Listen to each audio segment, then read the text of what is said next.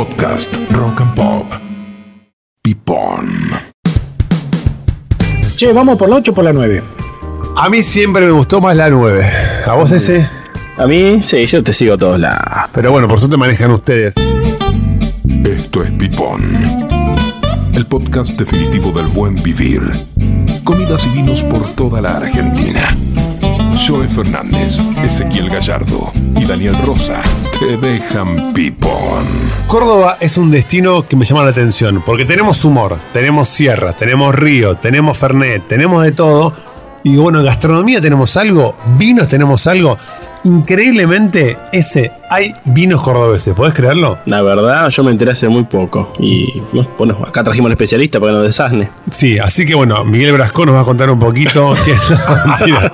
Dios no tenga la gloria. Trajimos a Ani Rosa que estuvo investigando de vino cordobés. ¿Cómo es eso de el cordobés? Fanático del, le gusta el vino, le gusta el fernet, pero ¿hay vino cordobés? Primero, vos me vas a decir que no viste nunca ese botellón panzón que tiene un pico alargado, una pancita chiquita y culona de la caroyense. ¿Qué? ¿La caramañola? No, más grande que la caramañola. Eh, Son dos, dos círculos grandotes eh, típicos de Córdoba. Estaba al lado del, del burrito con, con los yuyos. ¿No lo vieron nunca? Yo, la- verdad, Yo no sé si este chico ya tomó antes de venimos de hablando de publicidad, yo estoy fuera. Colonia Carolla es un lugar donde en un momento, si, si no me equivoco, fue una de las quintas productoras de vino del país. Para, y Colonia Carolla, eh, ese de ahí, grandes salamines Eh, y grandes embutidos. Sí, queso, salame, eh, hacen la, ¿cómo se- la, la, la la bondiola. Está Nah, cerca de Jesús María, así que vas en enero, tenés el Festival de la Doma del Folclore, tenés Colonia Carolla para tomar vino, comer picada, comer todo espectacular. Habrá una bodega de muchos años y eh, en, en un momento Córdoba fue muy importante en, en el tema de vinos porque era muy fuerte con, con los jesuitas. Sí. Tenía un- había mucha movida de jesuitas. Cuando los jesuitas los corrieron, también empezaron a descuidar las vides. Y desde eso por 1700 y en 1800 la, la familia Carolla este, em, iniciaron esta bodega que hoy en día sigue en pie. La verdad que es una, una bodega muy importante. ¿A Carolla es el apellido de una familia emblemática de la zona de Córdoba? La verdad que no estoy tan seguro, pero pongámosle el nombre. Eh, pero es una bodega muy importante de esa zona. Y con el tiempo empezaron a salir cosas muy interesantes, como en Tras la Sierra. Ahí tenemos una bodega de Nicolás Haselavich, que es eh, de vinos nobles, los nobles de San Javier. Ah, los nobles de San Javier, sí. Los nobles de San Javier, que es una bodega muy chiquitita. ¿Cómo se llama el Tano? El Tano. Eh, Haskalevich. Haskalevich. El Tano Haskalevich. Y hace vinos biodinámicos. Eh, y entre ellos, la verdad, que sacó un merlot muy interesante. ¿Te puedo poner en un momento incómodo, Dani? Ya, desde que salimos, estoy metés acá atrás ¿Qué tirando. onda los vinos biodinámicos, los vinos orgánicos, los vinos naturales? Yo veo demasiada movida, que le dan demasiada pompa, pompa, pompa. Es para tanto, es distinto. ¿Se siente la diferencia entre un vino orgánico, natural, biodinámico, del común que tomamos todos los días? No, cuando vos lo tomás no te vas a dar cuenta, pero cuando empezás a ver un poquitito más, empezás a notar que los grandes vinos, aunque no lo comuniquen, generalmente vienen de viñedos orgánicos. Porque esos, eh, eh, esa uva está tan cuidada que no le suelen poner herbicidas y pesticidas. Entonces tenés vinos de viñedos cuidados y que para cuidarlos son orgánicos. Ahora la biodinámica es otro tema que también muchos de estos viñedos son trabajados biodinámicamente. La biodinámica es una filosofía de un tal Rudolf Steiner, tipo que inventó entre varias cosas estos colegios de pibes especiales que estudian sin... Las escuelas Waldorf. Eh, Exactamente, yo pensé que esa era una ensalada que hacía Gallardo. No, igual este dice escuelas de pibes especiales. de Yo, pibes la verdad, especiales, que- boludo. habla de vino, Dani, puede decir. Son, son pibes especiales, son No, pibes pero-. Especial sos vos, especial Dani. sos vos, Dani Especial sos vos que tenés 50 años, boludo, y están pantalones cortos y media, media de rodilla, boludo, serio. dale. Crocs con media. Especial. dale. Eh, bueno, Ni la baña se animó tanto. Lo que tienen los. Los, bio- los vinos biodinámicos primero tienen que ser orgánicos y después tienen que tener un par de conceptos especiales. Primero tienen el concepto de granja. Sí. Que, ¿Qué es esto? Ellos podrían tener cerradas tranquilamente la finca y no tienen necesidad de que entre ningún factor externo para que puedan, puedan desarrollarse. Así que no entran ni herbicidas, ni pesticidas, ni nada. Todo lo que tienen ahí a los tipos le alcanza para sacar el vino. Por eso es este concepto de granja donde tienen guanaco, donde tienen cabras, donde tienen un montón de animales Al piti. para pro- pitear. Claro, el piti está ahí guardado como un guanaco, justo, sí. Y claro, lleguen ahí, lo hicieron probar todos los vinos cordobeses, la vacuna Y- contra el COVID, probó de todo el piti. Y vos decís, ¿cómo, ¿por qué no se le enferman las plantas? Porque tienen tantas hierbas medicinales que estas las usan para prevenir como esas farmacias que vas vos, que te dan la gotita, los globolitos. Ah, los No, homeopático, homeopáticos, homeopático. sí. Todo funciona de esa manera. Después también trabaja mediante los astros, que a vos te podría gustar con Sí. el tema de los astros, que, a ver, todas las sabemos. Cuando hay luna llena, la marea sube. Sí. Cuando hay luna nueva, la, La marea, marea se baja. va. Bueno, lo mismo pasa con la savia de las plantas. Entonces, eh, toda cuando tenés luna, esto muy a grandes rasgos, ¿eh? porque sí, sí. están todos los astros. Cuando vos tenés eh, la luna arriba, la gente aprovecha para trabajar en la parte aérea de la planta. Bien. Cuando está abajo, va a trabajar la parte subterránea de la planta. Esto se puede hacer con viñedos chicos que no sean muy grandes, porque si tenés eh, 28.000 hectáreas, eh, cuando empezaste a cosechar una parte, ya la luna. Claro, y esto está en exploración, están. Se está haciendo. Esto se hace hace muchísimo, pasa que ahora se empezó a comunicar. Claro. Después viene otra parte esotérica, que es un poquitito más. eh, eh, la gente le, le tiene un poquitito más de cuidado, que es la parte de la energía. A la famosa zaraza. No sé si están así, porque yo he visto. Me gusta cómo se cosas se que- pone ese papel, eh, me gustó. está. Eh, entierran cuernos con compuestos para después poder eh, esparcirlo entre, eh, entre las plantas. ¿A dónde son? ¿En el campo de Maxi López? ¿A dónde? es un gran biodinámico. Y uno dice, ¿por qué hacen esto? Y porque el cuerno es un símbolo de captador de energía y que capta la energía y lo pasa. Mamá. Hay que, bueno, eh, reventar. no, es que hay que creer o no. Es como, a ver, Ezequiel está, está descreído. Es como la religión en un punto Ahora, también. Hay pero- gente que cree en Dios, gente que no. Hay gente que cree en los Pero- ángeles, gente que no. Probate este merlot biodinámico. Sí. Que es lo importante de que el vino está buenísimo. A ver. Si la zaraza ayuda, listo, ayudó la zaraza. Pipón. Yo solamente creo en. Hay un filósofo cordobés que dice: me, gusta el vino y la joda, y lo tomo sin soda. Porque así, Así pega, pega más. más, pega más. Qué lindo eso, ¿eh? Ni Eh. Borges, ni Bioy Casares, ni Cortázar. anda a decirle a ese biodinamia, dale. Rodrigo Good. Decirle. Escúchame, Rodrigo Wood. Y gastronómicamente, ¿qué tenemos? Mucho embutido, mucho a. Mucho queso. Mucho queso. Mucho. Al chivito le dan bastante Chivito, bola en Córdoba. chivito ¿Por qué? asado. ¿Qué es el chivito? ¿Qué animal es? ¿Es, un co- chivo? es como, el- ah, como la cabra chiquitita. Exactamente. Pero ¿Pero no sale un poco dura ese? no, eh, eso al asador, viste la cruz, tranquilo. Sí. Es un bicho con poca carne. Sí. El otro día que fuimos a jugar a la pelota y ahí Gallardo en el vestuario te dijeron que olor a catinga que tenés. Una vez escuché hablar de los chivitos, los corderos y la catinga. ¿Qué es eso? La catinga, que también tiene- es una glándula que tienen los, los bichos estos en, en- en la- en el cuarto trasero, ¿viste? En, en las patas, en los, en los, Sí. en los gigotes, en la parte de atrás. Que eso vos Ah, se lo- para gigote en la parte de atrás. Claro, Ah, cuando leo gigote en un restaurante es que es la parte del muslo, la parte de atrás claro, del... si te querés hacer el fino, le decís. en la salida. "Ah, Claro. Traigan, traigan un gigot. Sí, bueno, está bien, señor.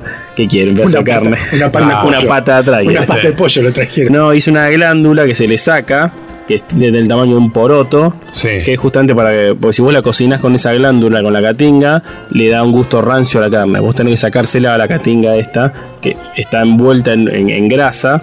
La, la, la sacás del, del cuarto trasero y te aseguras que la carne no, no, no te va a quedar dura, no, no te agarra este gusto rancio que te digo. Pero esto es espectacular y esto es cultura, porque en Córdoba que se usa el negro como se usa en Buenos Aires el boludo, como algo, che, negro, vení para acá, negro para allá, culiao, culiao, no, pero el negro también, negro y culiao. Eh, se usa mucho el negro catinga. Negro catinga. Negro catinga viene de Ah, ahí. negro, negro catinga. Tiene que ver con esto. Como la gastronomía y el vino también son cultura, ¿eh? Viste, la, la gastronomía une. Ahora hablando de la gran gastronomía Sí. de Córdoba, eh, yo me quiero clavar un Carlito a esta hora. ¿Un qué? Carlito. Sí, Un Carlito. Carlito. Carlito. ¿Qué es un Carlitos ese? Para Córdoba, ¿no? Porque en cada provincia tiene una excepción diferente. Y es el famoso, acá en Buenos Aires, un tostado jamón y queso. Exactamente. Pero va con salsa golf, ¿no? Ese, me- mm, En Rosario le ser, ponen ¿eh? salsa golf. En Córdoba le ponen salsa Bueno, entonces sí, no lo sabía, mirá. Mirá vos. ¿Qué es? con ¿Un salsa. tostado de jamón y queso con salsa golf? Con salsa golf. Son raros los cordobeses. Eh, es como, bueno, an- antes lo hablamos, esto cuando estuvimos en Mendoza, que comimos barroluco, ¿se acuerdan? Sí. Bueno, que el sándwich que nos clavamos, los panes eran dos, dos tostados. Dos tostados. Dos tostados, exactamente. Me gusta recorrer el país porque cada lugar donde vas hay algo distinto y algo diferente. Y Córdoba tiene un, un vino rosado también, que está buenísimo. No sé si lo conoces, Dani. Se llama Isabela, la variedad. Uva Isabela. Sí, Isabela. sí. La uva Isabela que se permite de un vino rosado que no es dulce, pero tiene una cosita así como muy interesante. Que los hace la gente de socavones, hay como varios proyectos ahí en Colonia Carolla. Lo que tiene que es muy perfumada. Mm. Es muy interesante, muy perfumada. Pero creo que lo más interesante de Córdoba, a raíz del mundo del vino, es la parte turística. Porque la verdad que hay algunas bodegas en lugares muy interesantes, como hablamos ahí entre la sierra, Sí. que esta bodega nació como un proyecto turístico porque tiene un pequeño, un- una pequeña hostería, unas pequeñas cabañas, y después tenés cosas muy interesantes en el Valle de Caramuchita. Sí. En el Valle de Caramuchita hay un par de bodegas muy interesantes. ¿Cuál? Una- ¿Te acordás alguna? Una está en el dique de los molinos, Sí. que, que se llama Bodega Vista Grande, que tiene un Chardonnay y un Sauvignon Blanc muy ricos. Sauvignon Blanc, mirá Sauvignon interesante. Blanc. Hay Mira. nomás, hay nomás del dique de los molicos. Te, ay, mira qué bien. Te pecas unos pejerrey Di que los molicos, que es un molino que era milico, de ¿no? militares. Sí. En el dique de los molinos, te pecas unos pejerrey y Sí. van a ir bárbaro con el Sauvignon Blanc. Corrido Uy, con pejerrey cordobés con Sauvignon Blanc cordobés. Me- Buen maridaje. Un ¿eh? maridaje extraordinario. Después tenés cerca de la cumbrecita un complejo que se llama Estancia Las Cañitas. Mirá. que también ahí sacaron un merlot muy interesante, muy frutado, pero también es precioso el lugar porque es un bosque hermoso con unas cabañas divinas.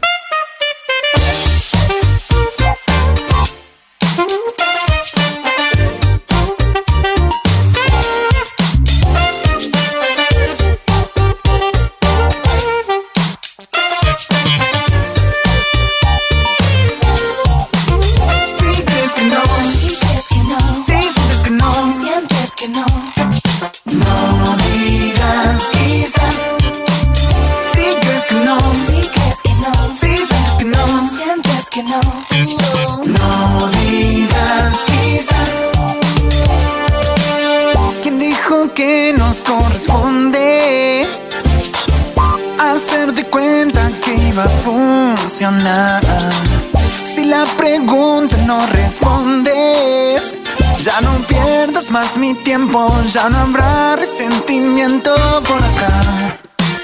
Te quiero igual, te ruego nomás. No te demores más. No, Dices que no, dices que no, sientes que no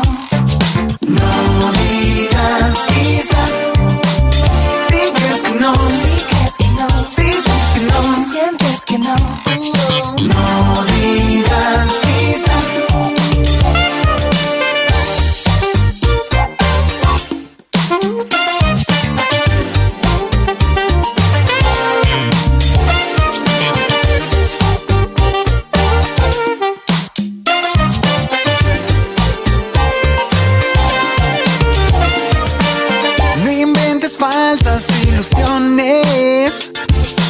Siempre es mejor hacer que especular.